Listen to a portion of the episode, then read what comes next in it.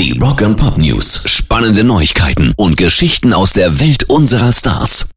Die Toten Hosen, die werden ja in diesem Jahr endlich auf ihre Jubiläumstour Alles aus Liebe zum 40. Geburtstag der Band gehen und dafür gab es ja auch schon letztes Jahr eine ziemlich witzige Ankündigung.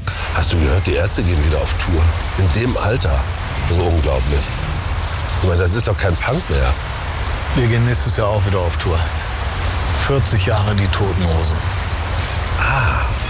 Echt? Euch gibt's noch?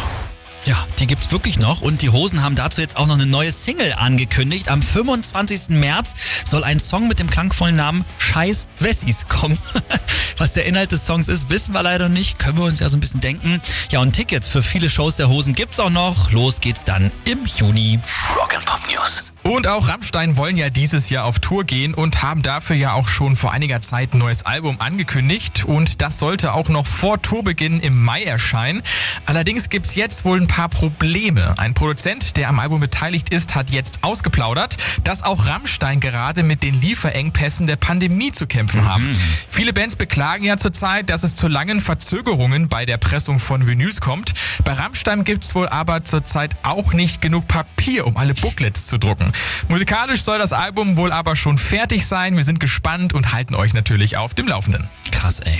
Rock and Pop News. Ja, und davon kann die Eventbranche bei uns in Deutschland nur träumen. Das Coachella Festival in den USA hat jetzt angekündigt, dass es für das große Festival an beiden Wochenenden im April keine Corona-Maßnahmen geben wird. Also das Oha. heißt, man braucht weder einen Impfnachweis noch einen Testnachweis und auch das Tragen von Masken soll wohl nicht mehr angesagt sein.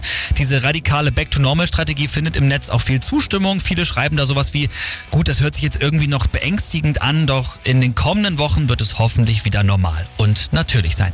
Na hoffentlich.